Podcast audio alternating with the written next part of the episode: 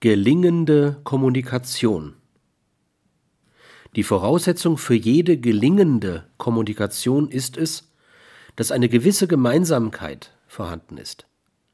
Ich muss in irgendeinem Bereich gemeinsame Werteinstellungen, Erwartungen, Interessen oder Bedürfnisse haben und damit ein Fundament, auf dem ich dann kommunizieren kann. In diesem Sinn definiert ist Egoismus die Voraussetzung jeder gelingenden Kommunikation.